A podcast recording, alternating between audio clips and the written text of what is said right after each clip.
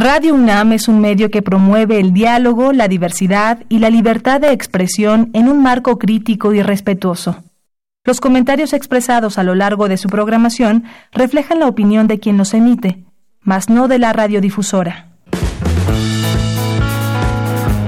Más salud. Radio UNAM y la Facultad de Medicina presentan Más saludable, más sexualidad más mente, más veraz, más confiable, más UNAM. Consulta nuestra revista www.massaludfacmed.unam.mx. Coordinación de Comunicación Social.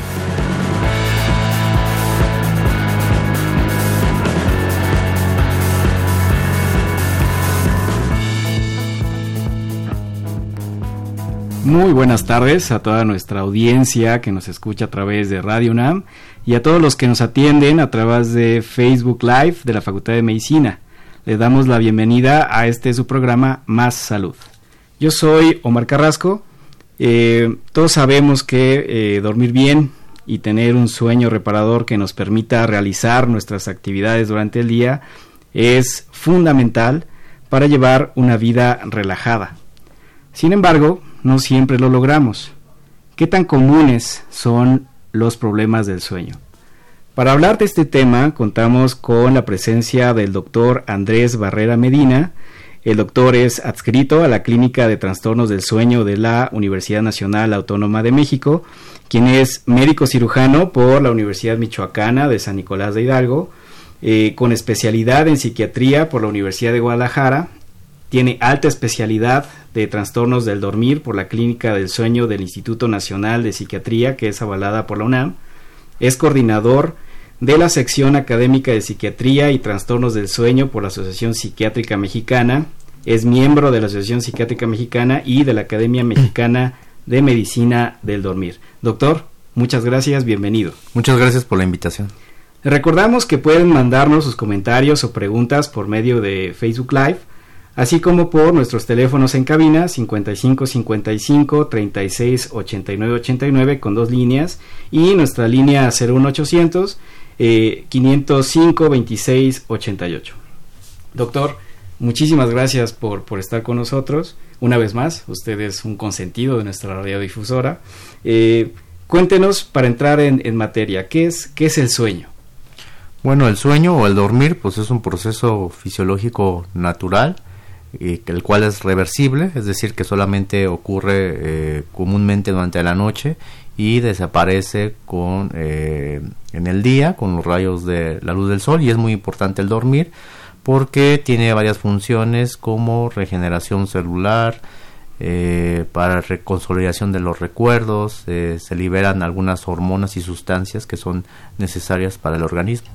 Ok, implica algunos procesos fisiológicos interesantísimos y necesarios para, para el ser humano. Ah, mencionó regeneración celular eh, y memoria. Eh, hay que recordar que, que, muchos de nuestros estudiantes de medicina nos, nos escuchan y entonces esto implica que necesitan dormir bien para que se acuerden de todos los, los conocimientos que traen detrás, ¿cierto?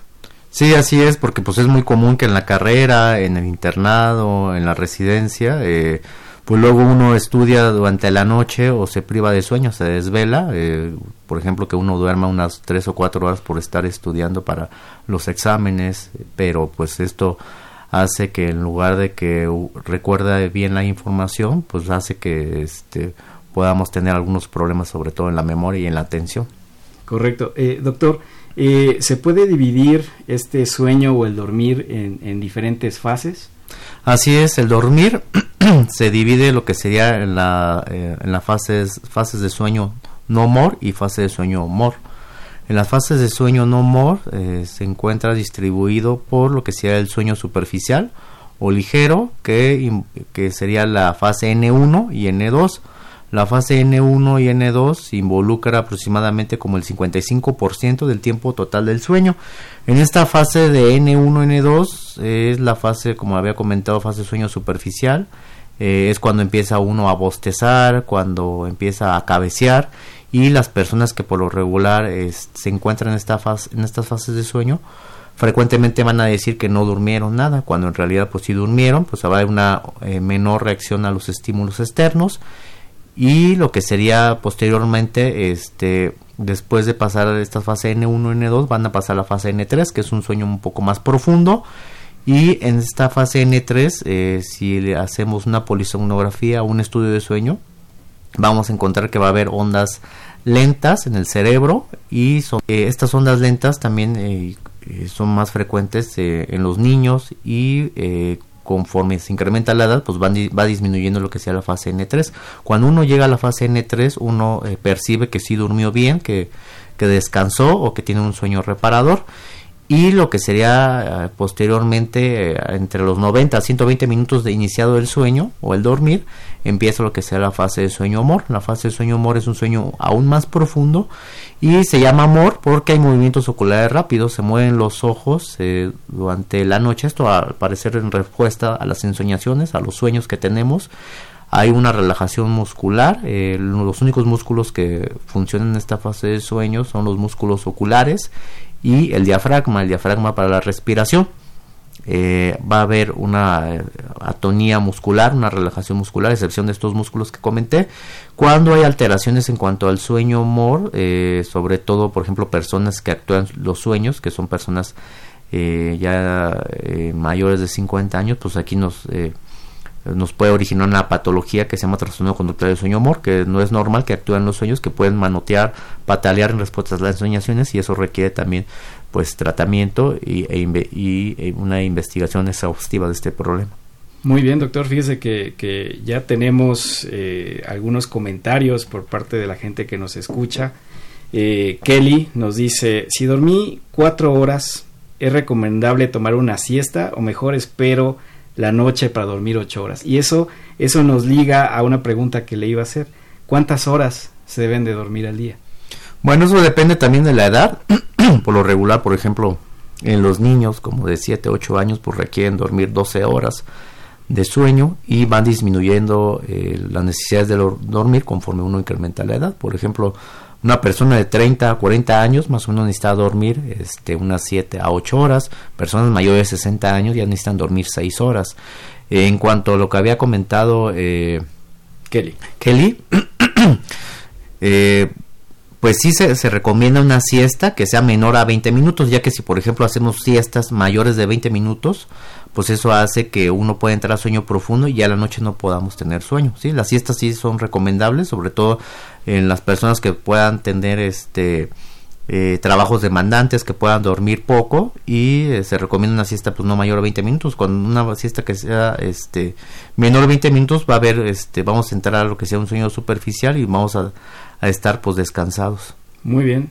Eh, ¿cómo, ¿Cómo se define si alguien tiene algún problema, algún trastorno de, eh, del sueño o del dormir, doctor.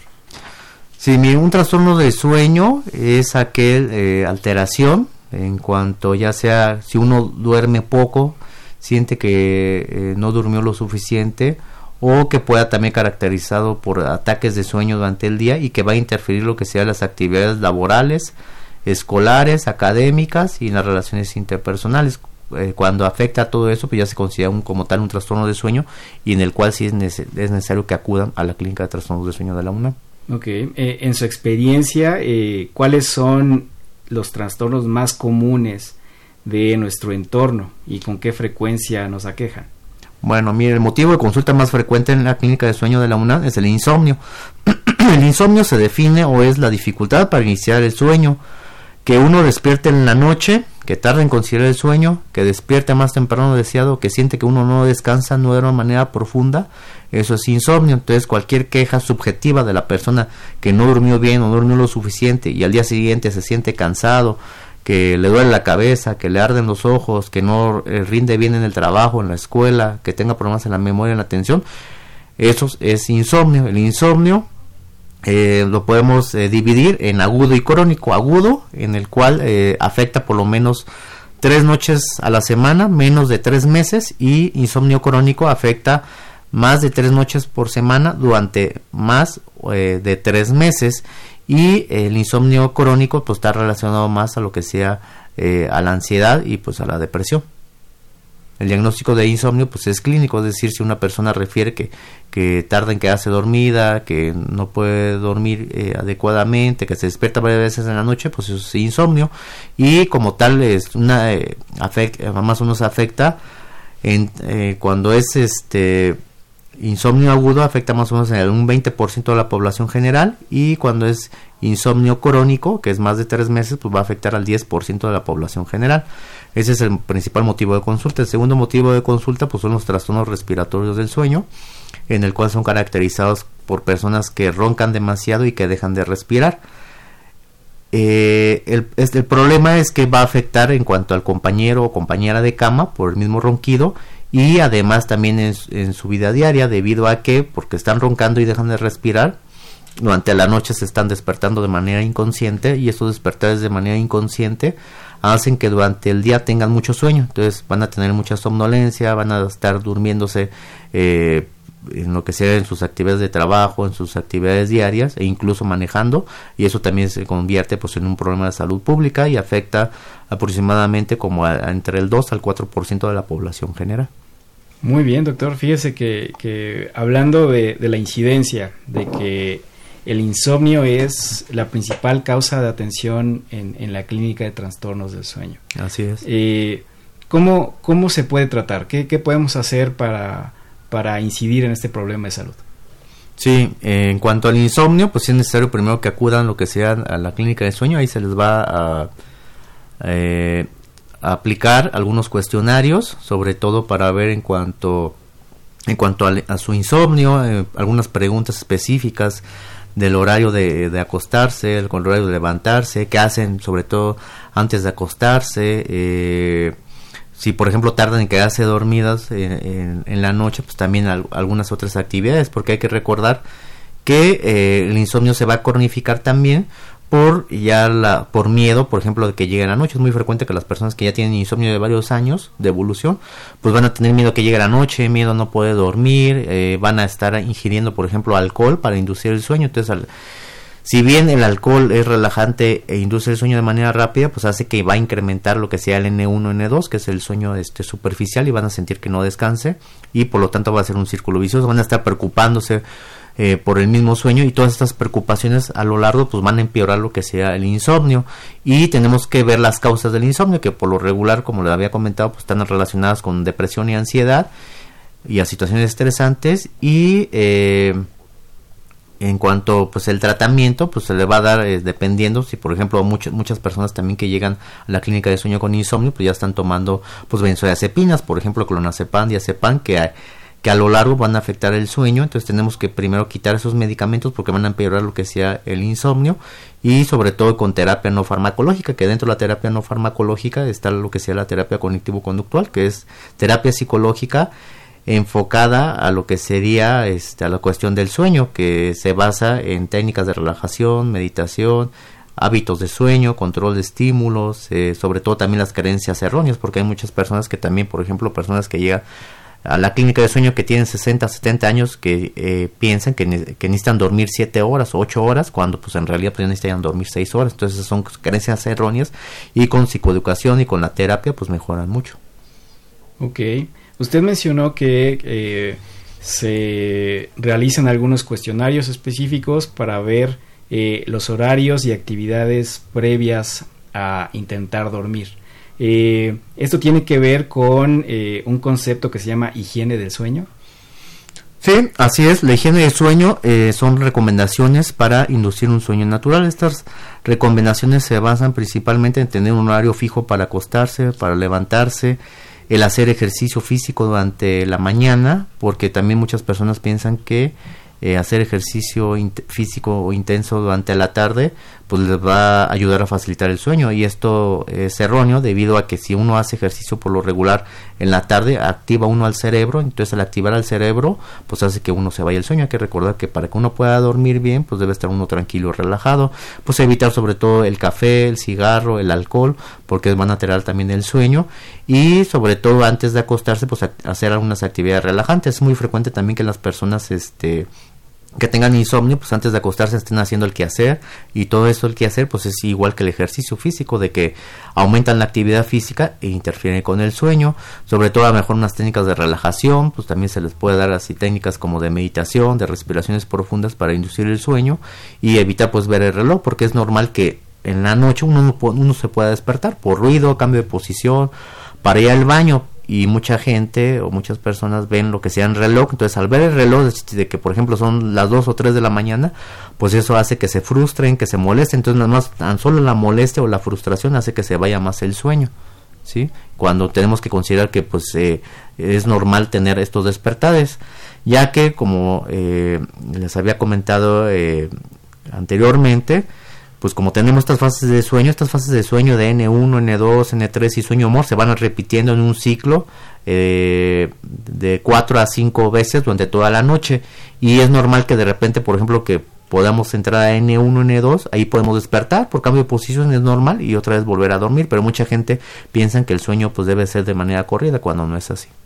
Ok, doctor, fíjese que, hay una, una inquietud en las redes.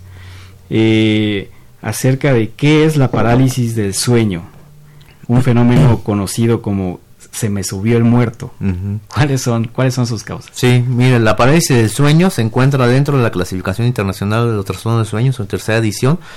Eh, en las parasomnias, las parasomnias son conductas o eventos anormales durante ya sea la transición del eh, de estar despierto a dormir o durante la transición de, este, de dormir a despertar.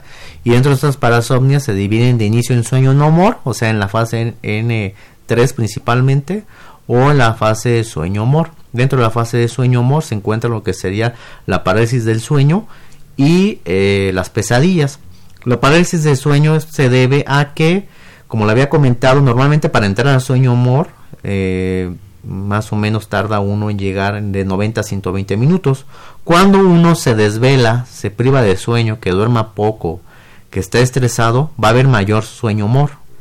Y eh, cuando uno se duerma, en, lugar de entrar el sueño humor en los 90 a 120 minutos, va a entrar este, inmediatamente a los 5 o 10 minutos. Entonces al haber como la transición de la vigilia al sueño humor, entonces va a haber este fenómeno que se llama parálisis de sueño, que es un fenómeno benigno, pero que obviamente pues es muy una experiencia muy desagradable, la incapacidad de mover eh, las extremidades y la sensación de opresión en el pecho, que uno no pueda respirar. Como le había comentado, se relaciona mucho con este eventos estresantes, también con depresión, con ansiedad y se resuelve frecuentemente con los hábitos de sueño. Si uno tiene horarios regulares de sueño de dependiendo de la edad, por lo regular 7 a 8 horas, con eso es suficiente y sobre todo pues evitar pues el, estrés. Muy bien, fíjese que eh, usted ha mencionado la, la, importancia de estos hábitos eh, buenos de higiene de sueño y eh, ha mencionado que existen algunas estrategias para relajarnos un poquito antes de, de dormir. Así es. nos, nos preguntan eh, en las redes. Eh, ¿Qué estrategia usted nos recomendaría, así en general, como un proceso de relajación antes de, intentar conciliar el sueño? Sí, antes de eh, acostarse, pues hay que evitar ver pues, la televisión, evitar ver aparatos electrónicos, el celular, leer, sobre todo porque eso va a activar el cerebro y tan solo también pues, la luz que es un estímulo importante también de regular el ciclo circadiano. Si, por ejemplo, uno está con eh, habitaciones muy iluminadas, pues también hace que se vaya el sueño, porque el cerebro piensa que es de día y esto también pues interfiere con el dormir. Aquí lo importante pues son algunas técnicas de meditación que puede hacer antes de acostarse o, al, acostarse, eh, sobre todo eh, poner atención a la respiración, cómo el aire entra a la nariz, cómo se expande en el, en el tórax y el abdomen durante media hora, sin contar tampoco las respiraciones, porque también estar contando es estar eh, trabajando al cerebro y eso facilita mucho el sueño. También hay unas técnicas que se pueden este, escuchar en, en cuanto a algunas aplicaciones en YouTube que, que son de mindfulness. El mindfulness también son una técnica que está en boga, que se basa en la atención en la respiración y las sensaciones del cuerpo y eso ayuda mucho a facilitar el sueño, porque aquí también las personas que tienen insomnio, pues muchas veces eh, tienen muchos pensamientos constantes, que están pensando en pendientes, entonces esos pensamientos constantes hacen que se vaya el sueño, entonces el poner como atención la respiración es como una forma de distraer esos pensamientos y facilitar el sueño y que se relajen también. Y eso, eh, pensando en que es la, principal causa de atención en la clínica, habla de, nuestro componente como sociedad, como sociedad mexicana. Eh, pensando en que todo el tiempo estamos con, con, estrés eh, por los trayectos, tal vez por el, por el tránsito. nuestros estudiantes, estudiar medicina implica implica un grado de estrés eh, grande, interesante, y seguramente entre sus, sus eh, pacientes hay muchos eh, sujetos o muchos, muchos pacientes que están en este, en este estado de formación. Así es, bueno, en cuanto a lo que comentaba, que el insomnio pues es más común, sobre todo en mujeres, en personas que se jubilan, que no tienen alguna actividad física, pues es más común el insomnio, pero también se ha visto, por ejemplo, en los estudiantes y más, por ejemplo, en los jóvenes eh, es muy frecuente lo de la parálisis del sueño, esto también pues, por el mismo estrés. Muy bien. Hablando de, de la segunda causa de, atención en trastornos del sueño, nos platicó acerca de los trastornos respiratorios. ¿Estos tienen un enfoque diferente en su tratamiento?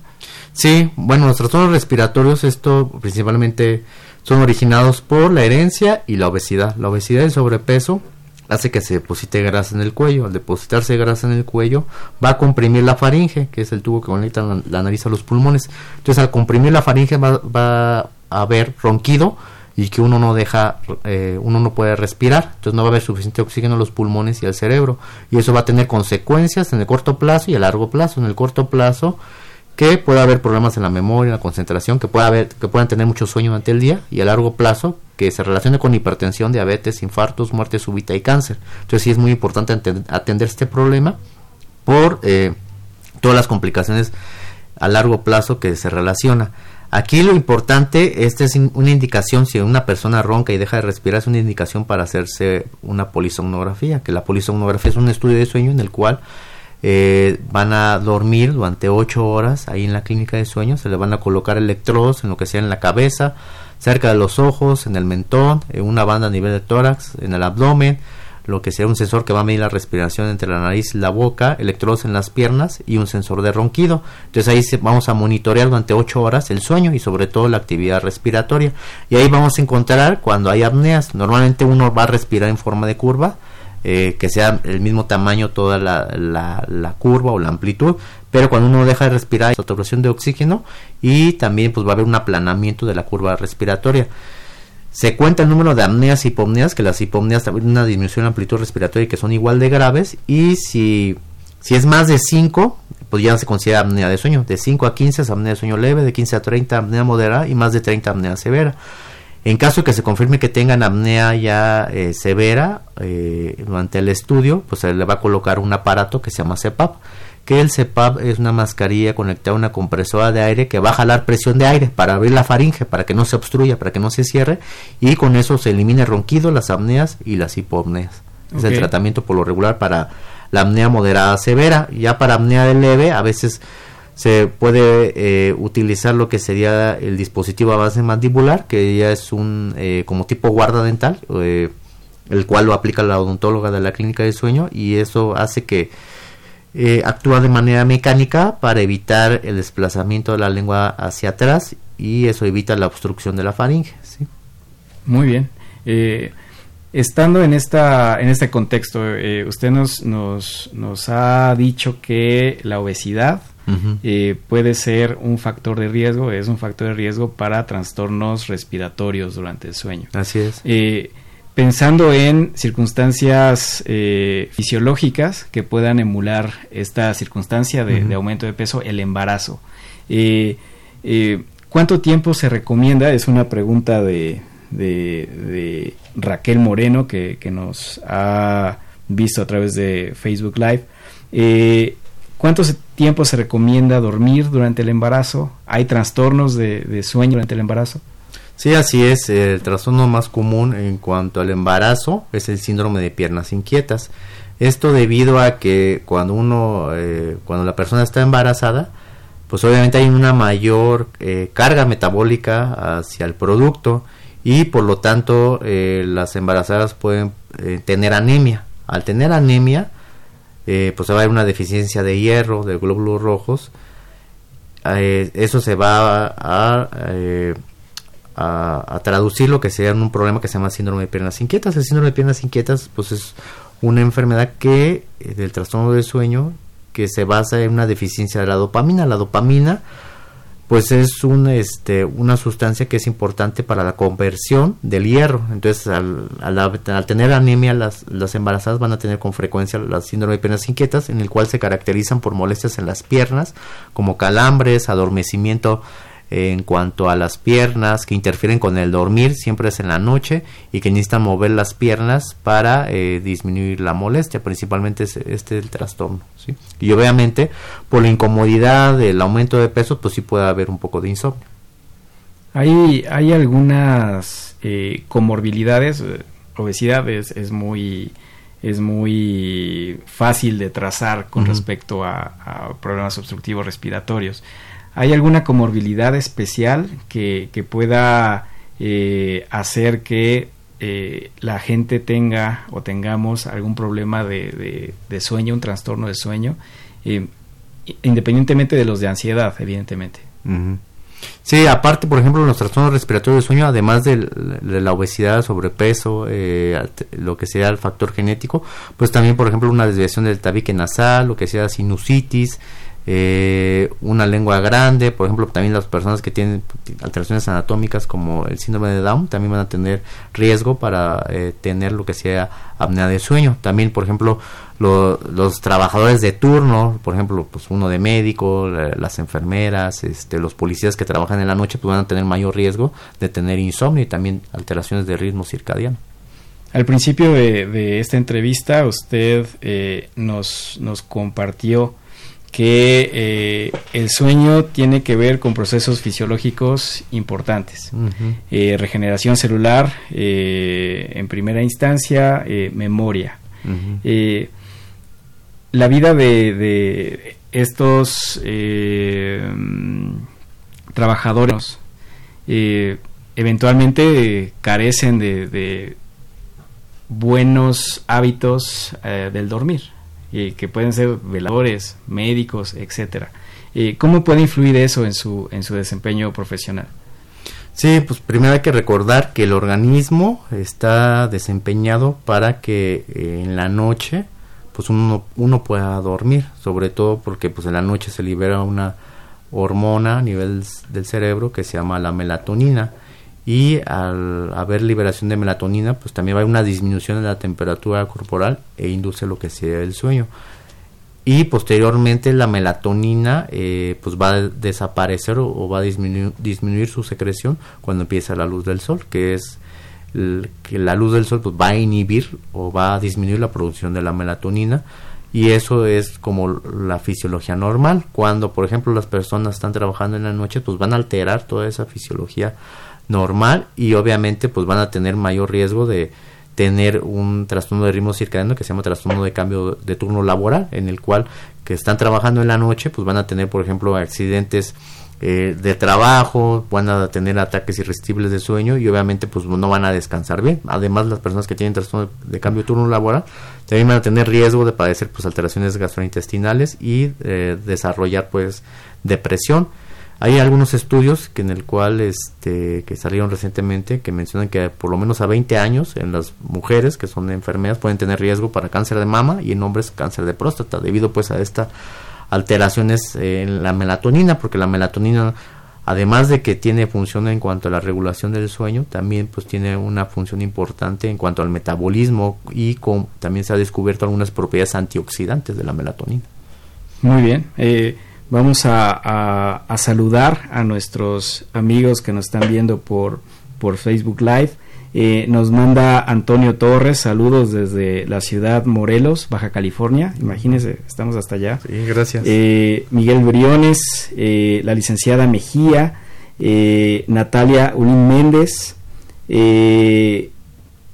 unos profesionales de terapia hiperbárica, Samuel Santillán, eh, Luis de Jesús, eh, Nawi Oyin.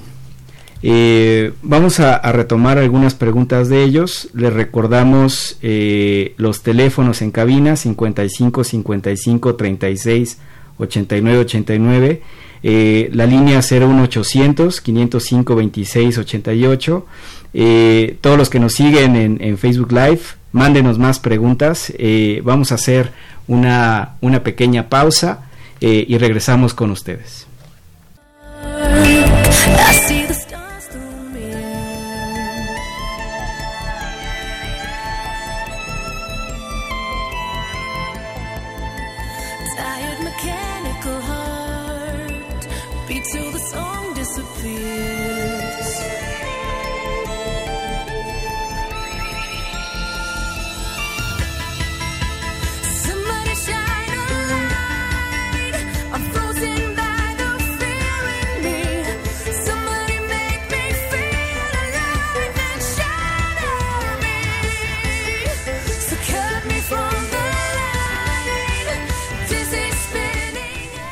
Muchas, muchas gracias a, todos. Están, están participando mucho a través de redes sociales. Eh, nos, han, nos han llamado acá a la cabina.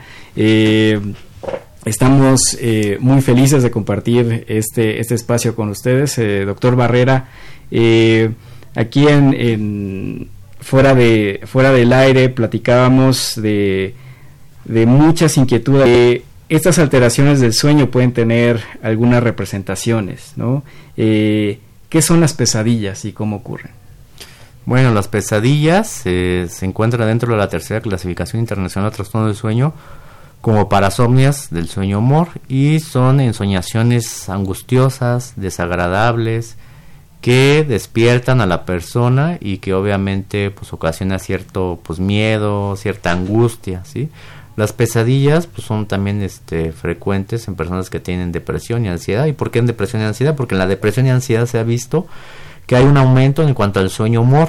Entonces, cuando hay aumento en, cuanto al sueño humor, que es donde se producen las, las ensoñaciones, pues haber un incremento en, el riesgo de desarrollar las pesadillas o las ensoñaciones angustiosas. Pero si existe tratamiento efectivo para las pesadillas y con el tratamiento, tanto para la depresión y la ansiedad, mejoran mucho. Una, una pregunta frecuente que, nos están haciendo es, ¿qué tan benéficas son las pastillas para dormir?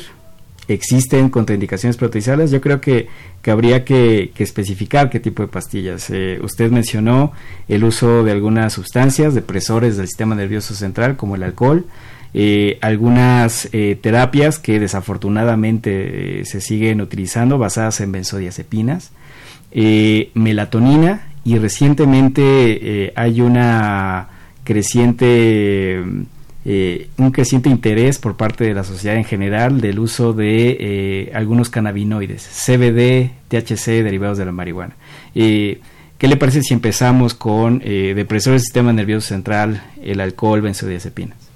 Sí, bueno, el alcohol y las benzodiazepinas tienen la misma estructura química, pues los dos van a relajar, van a liberar una sustancia que se llama GABA. Esta sustancia en el cerebro, eh, que es la GABA, eh, pues va a producir o inducir lo que sea el sueño. Las benzodiazepinas están indicadas para el tratamiento del insomnio, pero no más de cuatro semanas. Más de cuatro semanas va a haber un riesgo de abuso, dependencia, tolerancia hacen que eh, incremente lo que sea el sueño superficial, lo que sea la fase N1, N2, que disminuye el, sueño profundo, N3 específicamente, y por lo tanto uno siente que no descansa. También en las personas eh, ya mayores de 60 años hay que tener cierta precaución con las benzodiazepinas, como clonazepam y, o diazepam, ya que se relacionan también con problemas de, eh, de memoria, este, lo que sería caídas, mareos, e incluso a 5 años también riesgo de desarrollar Alzheimer. Entonces sí es necesario evitar estos medicamentos. Eh, ahí en la clínica de sueño pues no, no lo utilizamos estos medicamentos. Ah, hay otros medicamentos más seguros y efectivos que las benzodiazepinas que no producen estos efectos secundarios. Por ejemplo, pues algunos antidepresivos sedantes que están dentro también de las guías de tratamiento este para insomnio a nivel internacional eh, estos antidepresivos sedantes pues son medicamentos seguros y efectivos que a dosis bajas van a funcionar también como hipnóticos, eh, bloqueando una sustancia que, se llama histamina, que la histamina es una sustancia a nivel del cerebro en el cual está involucrada en el mantenimiento de la vigilia. Entonces, al bloquear esta sustancia de histamina, pues va a producir lo que sería sueño y son medicamentos muy seguros. Algunas otras ocasiones también se podrían utilizar antipsicóticos, pero sí tienen muchos efectos secundarios, algunos antihistamínicos que no este que, que no tengan eh, eh, efectos también secundarios fuertes como boca seca, mareo, problemas de la memoria, pero en general este en cuanto al tratamiento de insomnio Además del tratamiento farmacológico, sí es importante el no farmacológico, las medidas de higiene de sueño, eh, lo que sea la terapia cognitivo-conductual, este, técnicas de relajación, meditación, todo es muy importante, porque si uno, si las personas nada más se enfocan en los medicamentos y no hacen los hábitos de sueño, pues va a continuar el insomnio. Correcto. Eh, usted mencionó la importancia de, la melatonina como una sustancia endógena eh, en el proceso de sueño-vigilia. Eh, ¿Qué hay de tomarla de forma exógena como medicamento? Sí, la melatonina eh, como hipnótico, o sea, como para que facilite el sueño, para el, eh, indicado el insomnio, pues no, no es muy efectiva, porque es muy frecuente que van a la clínica de sueño varios pacientes que estén tomando melatonina, pero no les ayuda. La melatonina solamente está indicada para, por ejemplo, problemas de ritmo circadiano, es decir, problemas en cuanto eh, cuanto tenemos este que tenemos que estar despiertos cuando este normalmente de día debemos de dormir, por ejemplo en el jet lag, que es cuando por ejemplo uno viaja a Europa, a Asia, por estos cambios de horario está indicada la melatonina, el cambio de turno laboral también está indicada, este que trabajan en la noche.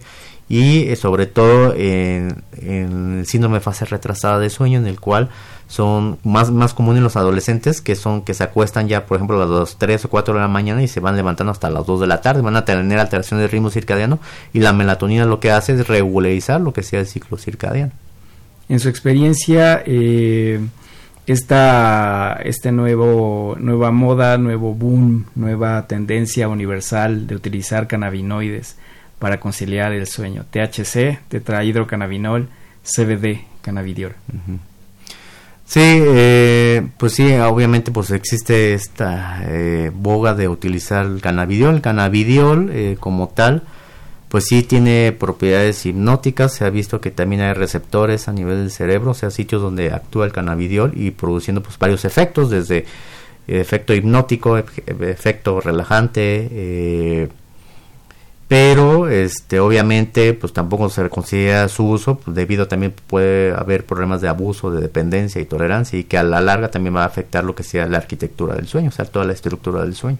Y eh, de inicio ninguna ninguna ninguna formulación farmacéutica en, México está autorizada para, para su uso. Entonces si si existe, si hubiera eh, al alcance CBD o THC o preparados de esta de esta índole en realidad no se sabe cuál es el contenido y cuáles son los riesgos eh, sanitarios relacionados. Entonces, si bien es cierto, hay, hay alguna evidencia científica de que puede eh, ayudar a conciliar el sueño, todavía falta un trecho importante con respecto a, a la eh, regulación sanitaria y acondicionamiento y guías de práctica clínica, cómo se deben utilizar para, para usarlo, ¿no? Así es, sí.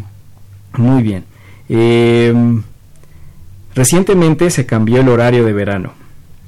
¿Esto cómo, cómo puede afectar a nuestro organismo? Sí, el horario de invierno se supone que es eh, uno se adapta mejor a este horario a comparación del horario de verano, ya que eh, en la noche que se cambió el horario, pues a lo mejor muchas personas o mucho, muchos pensaban de que a lo mejor teníamos una hora más de sueño. Eh, tal vez así se vio, pero también es muy importante tener pues los, lo que sean los hábitos de sueño, porque también si por ejemplo digo, ah, pues voy a desvelar y me voy a levantar más tarde en el horario de invierno, pues eso también va a afectar a, en la semana lo que sería pues alteraciones de ritmo circadiano, que uno se pueda sentir al día siguiente pues con mucho sueño, que no descansó bien o que tenga insomnio. El, horario de invierno pues es más, como había comentado, es más benigno debido a que eh, se supone que es el horario natural en cuanto al organismo, en, el sentido de que, por ejemplo, les puede ayudar a los pacientes que tienen insomnio, porque al oscurecerse, al oscurecerse más temprano, pues va a haber mayor liberación de melatonina y puede inducir más rápidamente el sueño. Sin embargo, también hay algunos eh, datos que asocian el cambio de horario de invierno se puede asociar también con lo que sea la depresión estacional, que la depresión estacional pues es una enfermedad en cuanto del estado de ánimo que se caracteriza por sensación de tristeza, que uno disfruta las cosas, que pueden tener mucho sueño, que tengan mucha hambre y es y eso es eh, común, sobre todo más en los países que están cerca del Polo Norte, aunque también se ha visto pues aquí en México que se asocia pues más a temporadas invernales.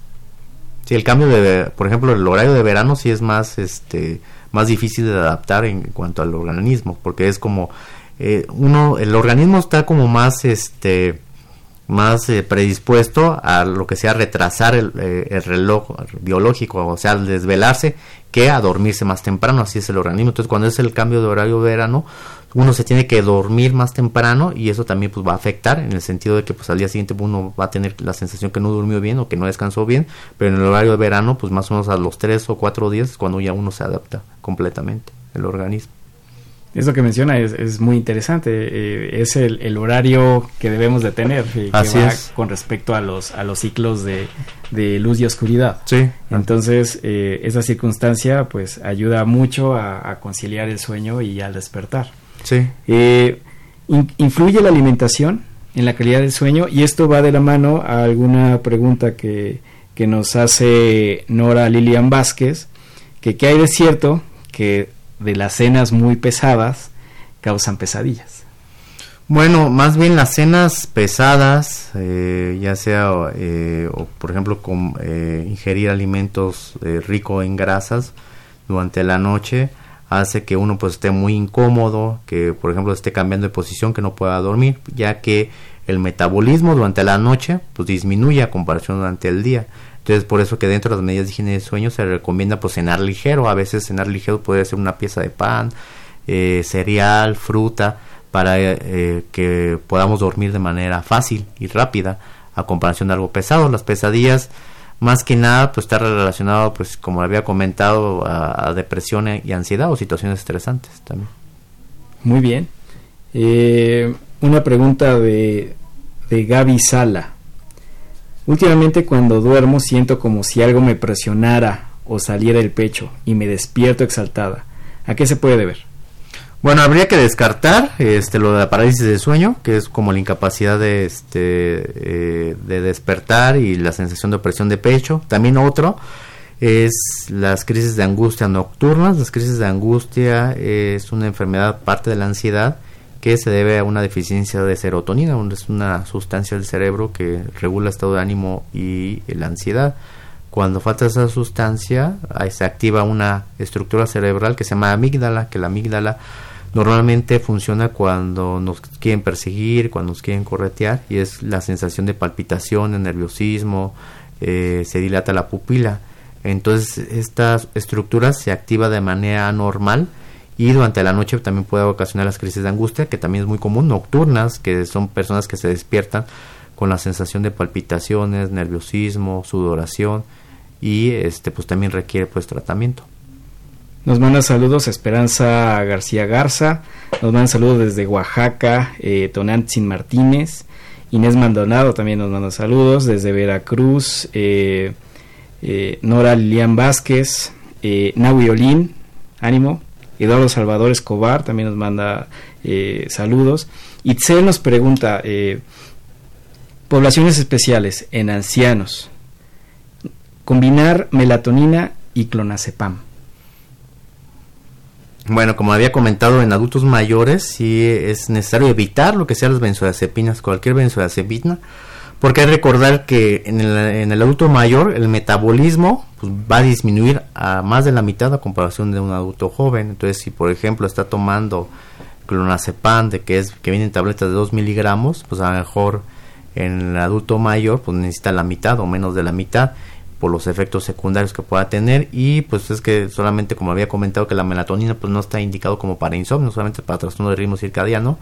Y el clonazepam pues menos evitarlo lo que sería este pues en adultos mayores para insomnio. Porque como le había comentado hay medicamentos muy seguros y, efectivos en adultos mayores sin care y sin tener todos estos efectos secundarios de las benzodiazepinas.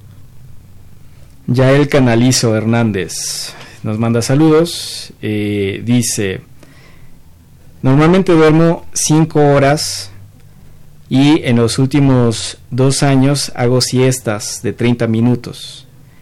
No me siento cansado, ¿debo preocuparme o es normal? Bueno, eh, bueno, lo ideal es que tuviera eh, eh, su sueño, su dormir de manera corrida, es decir, a lo mejor que pudiera dormir unas seis horas por noche para no estar fragmentando lo que sea el sueño. También hay que ver unos casos que se llaman durmientes cortos o durmientes largos. Durmientes cortos son personas que eh, pueden dormir cuatro o cinco horas normalmente y que durante el día se sienten activos, se sienten bien, se sienten sin sueño. O durmientes largos, que son personas también que necesitan dormir, pues a lo mejor unas 10, 12 horas, pero que están activos que durante el día y que no tienen sueño. Entonces son este como variantes específicas de la duración del dormir que son este son un poco raros, pero están influidos de manera genética. Pero aquí eh, también otro, eh, otro tema que es muy importante es la privación del sueño, que la privación del sueño o el síndrome del sueño insuficiente, que son las personas que duermen poco, que se desvelan también por eh, actividades voluntarias, actividades de trabajo o recreativas. si duermen menos de seis horas, hay varios estudios publicados, pueden tener riesgo de obesidad, sobrepeso y enfermedades cardiovasculares. Actualmente vivimos en, una circunstancia donde no podemos alejarnos del celular, no podemos alejarnos de eh, una tablet. Incluso hay algunos aparatos electrónicos en el lugar donde, donde acostumbramos dormir, ¿no? Hay televisión, hay, hay radio. Eh, ¿Qué nos puede comentar con respecto a esta circunstancia? Así es, eh, pues hay diversos estudios recientes, sobre todo con el uso de aparatos o dispositivos electrónicos como el celular, el iPad, que eso también va a alterar lo que sea el sueño. Eh, por ejemplo, desde hace 100 años se ha visto que la, eh, la necesidad del dormir o la duración del dormir pues ha estado disminuyendo y esto pues asociado a estos cambios tecnológicos. Obviamente el celular o todos estos dispositivos electrónicos como emiten luz, al emitir luz pues hace que el cerebro se active, que disminuye la producción de melatonina y por lo tanto pues nos va a alterar lo que sería el sueño. Correcto, doctor. Eh, estemos en, pensemos en el, en el escenario donde eh, el radio escucha o, quien está siguiendo eh, a través de, de, las redes sociales identifican que tienen un trastorno del sueño y quieren seguir el tratamiento adecuado, ortodoxo. Se pueden acercar a la, a la unidad, eh, a la clínica del sueño de, de, la Universidad Nacional. Así es. Eh, ¿Dónde se encuentra esta unidad? Sí, la clínica de sueño de la UNAM se encuentra dentro del Hospital General, en la colonia Doctores, en el edificio de la Unidad de Medicina Experimental de la UNAM. Y ahí estamos atendiendo, ahí está el teléfono 56 23 26 90. 90, así es ahí para que puedan llamar este y eh, para solicitar una cita ya sea en cuanto si la persona refiere que no pueda dormir bien, que eh, duerme demasiado, que duerme poco y que obviamente no se siente bien durante el día o que pueda tener afectación en su trabajo, en la escuela, en sus relaciones interpersonales, pues es necesario que acudan a la clínica de sueño para ver la causa de su problema y eh, hacer el diagnóstico y sobre todo el tratamiento pues seguro y efectivo. Eh, el procedimiento es, eh, hablan, hacen una cita, se acercan al Hospital General de México. ¿Cómo, ¿Cómo funciona, doctor? Puede ser de que llamen al teléfono de ahí de la clínica de sueño eh, para solicitar una cita. Ahí las compañías recepcionistas les hacen un screening y dependiendo con qué médico pueda pasar. Por ejemplo, si vienen si van si llaman este por ronquido que dejan de respirar pues los derivan al otorrino al neumólogo si tienen insomnio este o que tomen medicamentos pues, con su servidor. O también pueden acudir personalmente a, solicitar informes y a pedir la cita. Muy bien, Edith Rangel nos pregunta, para las pacientes que están en etapa de menopausia, eh, ¿existe alguna alteración del sueño? ¿Qué, ¿Qué, recomienda usted? Sí, hay que recordar que la menopausia pues la transición en cuanto al cambio hormonal. En la menopausia pues más frecuente lo que sea el insomnio. Y, eh, habíamos comentado que pues, el insomnio es más frecuente ya en personas ya mayores, jubilados, entonces en la menopausia es como también un predictor este, para insomnio y también para trastornos respiratorios del sueño. Si bien, por ejemplo, en los hombres jóvenes es más común lo que sea la apnea de sueño, ya por efecto hormonal se pierde eh, este efecto protector en las mujeres y ya después de la menopausia también es mayor probabilidad que ronquen y dejan de respirar. Entonces, sí, más aparte los síntomas de la menopausia como la sensación de calor o inquietud, también eso va a alterar el sueño. Muy bien. Leslie Reina nos pregunta que si existe el sueño lúcido, y que tiene un poco también con lo que nos pregunta Jorge Morán, que qué son los sueños astrales y la ah. sensación de que uno duerme y se desprende. Eh, ¿Están relacionados ah. estas cosas? Pues el sueño lúcido, pues es el sueño que, bueno, vamos a recordar que, como había comentado, eh, los ciclos de, de, sueño, tanto de sueño no mor y sueño mor, se van repitiendo cuatro o cinco veces. Entonces, cuando ponemos la alarma o el despertador, es muy frecuente que, el, que despertemos en sueño humor. Entonces, al despertar en sueño humor, es probable que estemos soñando o que estemos recordando que son los sueños lúcidos. Y este, al despertar podemos recordar bien los sueños porque estamos en sueño humor. Hay personas que dicen que no sueñan nada, pero esto se debe pues a, estas fases de sueño que se van repitiendo, que es probable que se haya despertado en fase 1 o fase 2, en el cual no se producen las ensoñaciones y por eso no recuerdan las ensoñaciones. Correcto. Y tal vez los sueños estrés pues, también tengan que ver con los sueños lúcidos o con la parálisis de sueño también, porque cuando tienen la parálisis de sueño, que se les sube el muerto, a veces se dan pues algunas explicaciones este como de tipo eh, metafísica o de tipo este eh, esotéricas para eh, explicar también todo este origen de la parálisis del sueño. Correcto. nos pregunta Arenita Molina. mi abuela tiene 90 años, casi no podemos, eh, casi no eh, duerme. ¿Qué estrategia eh, se recomienda? ¿Hay algún medicamento o qué, se tiene que hacer en estos casos? Porque hace algún momento comentábamos que benzodiazepinas en pacientes adultos mayores está prácticamente contraindicado. Así es. Sí, hay que buscar primero la causa, el insomnio. Como había comentado, la causa podía ser eh, la depresión, que se caracteriza por sensación de desesperanza, estar triste, desmotivado, eh, se va el sueño, tenga problemas de apetito, de peso, o ansiedad, en el cual la ansiedad se manifiesta por preocupaciones constantes, pensamientos continuos, tensión muscular, eh, inquietud principalmente, aunque también, por ejemplo, la ansiedad, pues son las sensaciones de palpitaciones, nerviosismo, que uno no pueda respirar, que tenga adormecimiento de brazos, piernas y eh, dependiendo de eso pues vamos a ver el tratamiento que por lo regular son antidepresivos, que los antidepresivos son medicamentos seguros y efectivos y darle pues a lo mejor lo que sea un hipnótico seguro para eh, para su abuelita de 90 años y sobre todo pues las técnicas de, de, higiene de sueño porque tal vez también es muy frecuente que a esa edad piensan que necesitan dormir 8 horas cuando ya necesitan dormir con, con 6 con 6 horas es suficiente. Es correcto. Eh, la necesidad de dormir va cambiando conforme vamos eh, siendo grandes. Entonces eh, tal vez ella piensa que debería dormir 8 horas y, y, no es así. Sí. Tierra Aguilar me despierto durante la noche tres a cuatro veces, como si algo me preocupara. Eh, me da migraña, me pongo de mal humor.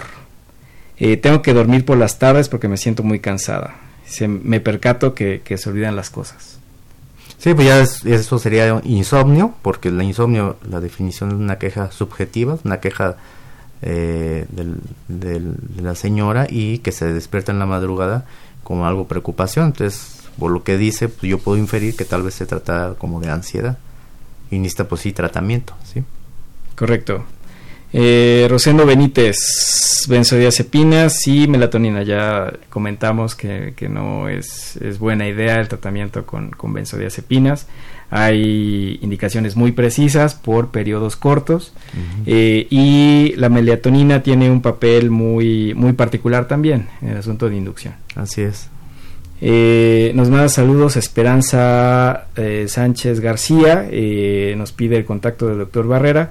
repito, el, teléfono de la Clínica del Sueño del Hospital General de México, 5623-2690, lo pueden, lo pueden contactar a través de ahí. ¿Existe alguna otra forma de contactarlo, doctor? Sí, claro, pues si gustan, también les puedo dar mi correo electrónico, d de dedo, r de Ramón, B de bueno, A de Andrés, doble R, E de Ernesto, P de Pedro, S de Susana, I de Imelda, Q de queso, arroba hotmail.com. Fabuloso. Eh, Jorge Juárez Leiva le manda eh, saludos específicos a usted, felicidades.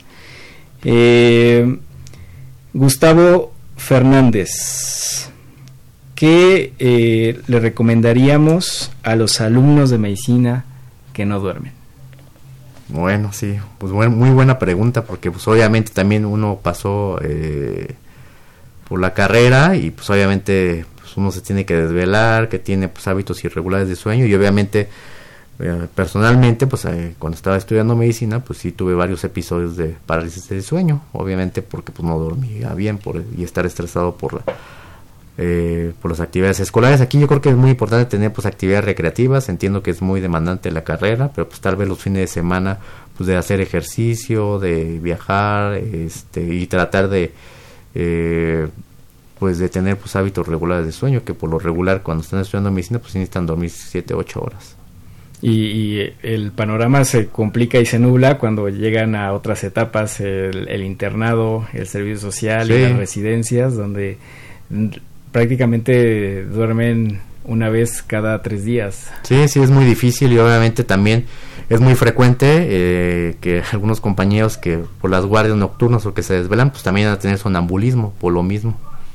Y, y así, este, eh, se va una buena parte de la formación del médico, ¿verdad? Nahui Olin. Muy bien. Eh, ¿qué, ¿Qué conclusión general le gustaría dejar a nuestra audiencia, doctor? Sí, mire, me voy a enfocar más al insomnio, porque pues el insomnio es el motivo de consulta más frecuente y es más común.